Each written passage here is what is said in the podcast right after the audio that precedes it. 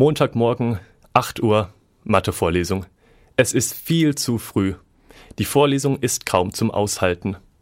Vielleicht ging die Party gestern einfach zu lang oder die Hausarbeit wurde zu spät fertig. Vielleicht ist das Thema aber auch nur ätzend langweilig. Fakt ist, dass ein Großteil der Studierenden schlafen oder jedenfalls geistig irgendwo anders sind. Der Schlaf wird für viele zu einer schier unwiderstehlichen Versuchung. Doch was kann man tun, wenn man einen der bleine Müdigkeit überfällt, wenn die näselnde Stimme des Professors einen in Trance versetzt?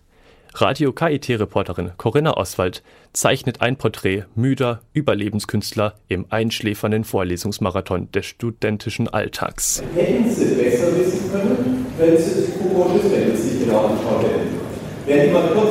Dann geht es langsam so, dass man immer weniger hört, aber es fällt einem gar nicht auf und auf einmal ist man weg.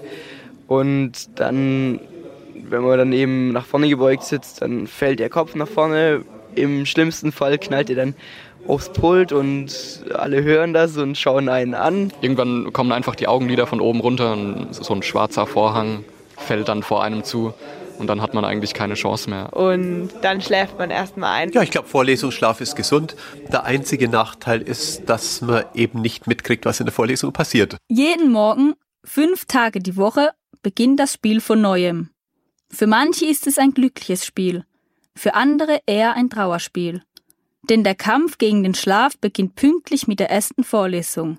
Wenn man die dämmerige Atmosphäre des Hörsaals betritt, und einen die eintönig rezitierende Stimme des Dozenten empfängt, sind nach wenigen Augenblicken alle guten Vorsätze verflogen.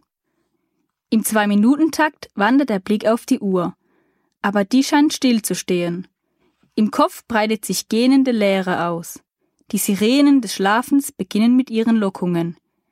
Wenn die Natur den Professor auch noch mit einer unsympathischen Stimme geschlagen hat, kann man ihnen bald nicht mehr widerstehen. Also so eine schrille, kreischende Stimme, die geht bei mir im Kopf rein und wieder raus und tut vielleicht ein bisschen weh, aber vom Inhalt bleibt wirklich nichts, nichts haften. Sonst eine, so eine tiefe, monotone, leiernde Stimme, die einen so in den Schlaf singt. Das ist auch sehr anstrengend, vor allem wenn es dann wirklich nur darum geht, das Skript vorzulesen. Das ist dann ziemlich einschläfernd und wenn die Dozenten selber fast einschlafen, dann ist es, denke ich mir, auch gerechtfertigt, selber zu schlafen. Jano studiert Geoökologie im ersten Semester. Obwohl er gerade ein halbes Jahr an der Uni ist, kennt er das Problem mit den einschläfernden Vorlesungen nur zu gut. Auch er hat schon eine ganze Reihe von Strategien ausprobiert, im Kampf mit dem Schlaf die Oberhand zu behalten. Natürlich kennen auch die Dozenten das Problem. Schließlich haben sie vor langer Zeit auch mal studiert. Doch obwohl sie es kennen, scheinen viele es zu verdrängen. Zumindest sind diejenigen, die sich aktiv bemühen, ihre Vorlesungen spannend zu machen, eindeutig in der Minderheit. Aber es gibt auch die anderen, die versuchen, ihre Studenten zu fesseln, damit der Schlaf nicht so ein leichtes Spiel hat. Die Vorlesungen des Physikprofessors Thomas Schimmel gehören zu jenen Lehrveranstaltungen, die sich aktiv dem Vorlesungsschlaf entgegenstellen. Glaube, das in der Experimentalphysikvorlesung hat man natürlich den Vorteil der Experimente. Das heißt, man kann immer, wenn die Herleitung zu trocken geworden ist, auch mal wieder ein Experiment dazwischen machen, das äh, das Ganze auflockert und gelegentlich knallt auch mal ein Experiment, dass sogar Schlafende aufwachen. Aber ich glaube, der Normalfall ist, dass man nicht schläft und wenn mal einer so müde ist, dass er den Schlaf braucht, sei es ihm, glaube ich, gegönnt. Die Begeisterung für das eigene Fach ist sicherlich eine Grundvoraussetzung für eine mitreißende Vorlesung.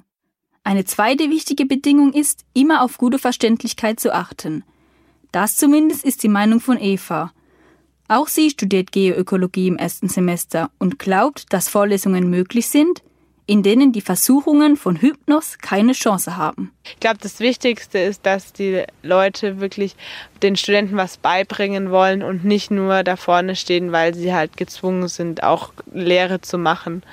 Und dass, dass die Studenten halt auch das Thema verstehen. Also wenn man das Thema wirklich versteht und da inhaltlich mitkommt, ist es viel einfacher, wach zu bleiben und aufzupassen, als wenn man halt immer nur Bahnhof versteht. Manchmal aber ist auch der mitreisendste Professor machtlos und der Schlaf droht die Studis im Hörsaal gleich dutzendweise zu übermannen. Auch der zwölfte Espresso hilft nicht mehr. Man sitzt umnächtigt auf seinem Klappstuhl und versucht krampfhaft sich gegen den drohenden Trancezustand zu wehren. Das ist dann ein richtiges Trauerspiel, denn natürlich hat der Vorlesungsschlaf böse Konsequenzen, selbst wenn er einen nur fünf Minuten übermannt. Wer den Versuchungen der Sirenen des Schlafens nicht widersteht, muss die Sünde mit hoher Wahrscheinlichkeit durch zusätzliche Nachtschichten zu Hause wettmachen, in denen das Versäumte nachgeholt werden muss. Und dann geht am nächsten Morgen das Ganze von vorne los. SC Janusz kann ein Lied davon singen. Ich brauche dann eben nach der Uni viel mehr Zeit noch zu Hause, um die Vorlesungen nochmal nachzuarbeiten, weil mir einfach dann Teile fehlen. Es gibt Fächer, in denen ist es nicht so wichtig, da wird es dann erst relevant, wenn man die Prüfung schreibt. Aber es gibt eben auch Vorlesungen mit Übungsblättern oder einfach so Übungen, wo das Wissen dann eben abgefragt wird und man das Wissen parat haben sollte. Gelegentliches Powernapping könnte vielleicht ein Ausweg aus diesem Teufelskreis sein. Das könnte man auch als Kraftnickerchen oder Energieschlaf bezeichnen, bei dem man bis zu einer halben Stunde in den Freistunden schläft. Der Effekt eines solchen Powernappings ist größer als vermutet. Man ist danach nicht nur entspannter, sondern kann sich auch um einiges besser konzentrieren. Dazu bräuchte man allerdings die geeigneten Räumlichkeiten auf dem Campus. Schließlich sollten sich die Studierenden dazu ausstrecken können. An der Uni Dortmund hat man damit gute Erfahrungen gemacht. Doch es gibt auch Methoden mit deutlich geringerem Organisationsaufwand. Semester Janusz beispielsweise schwört auf Handarbeit. Ich kenne Leute, die regelmäßig ihren Kaffee brauchen, um nicht einzuschlafen oder eben dann noch mehr Kaffee, weil der Kaffee keine Wirkung mehr zeigt über die Zeit.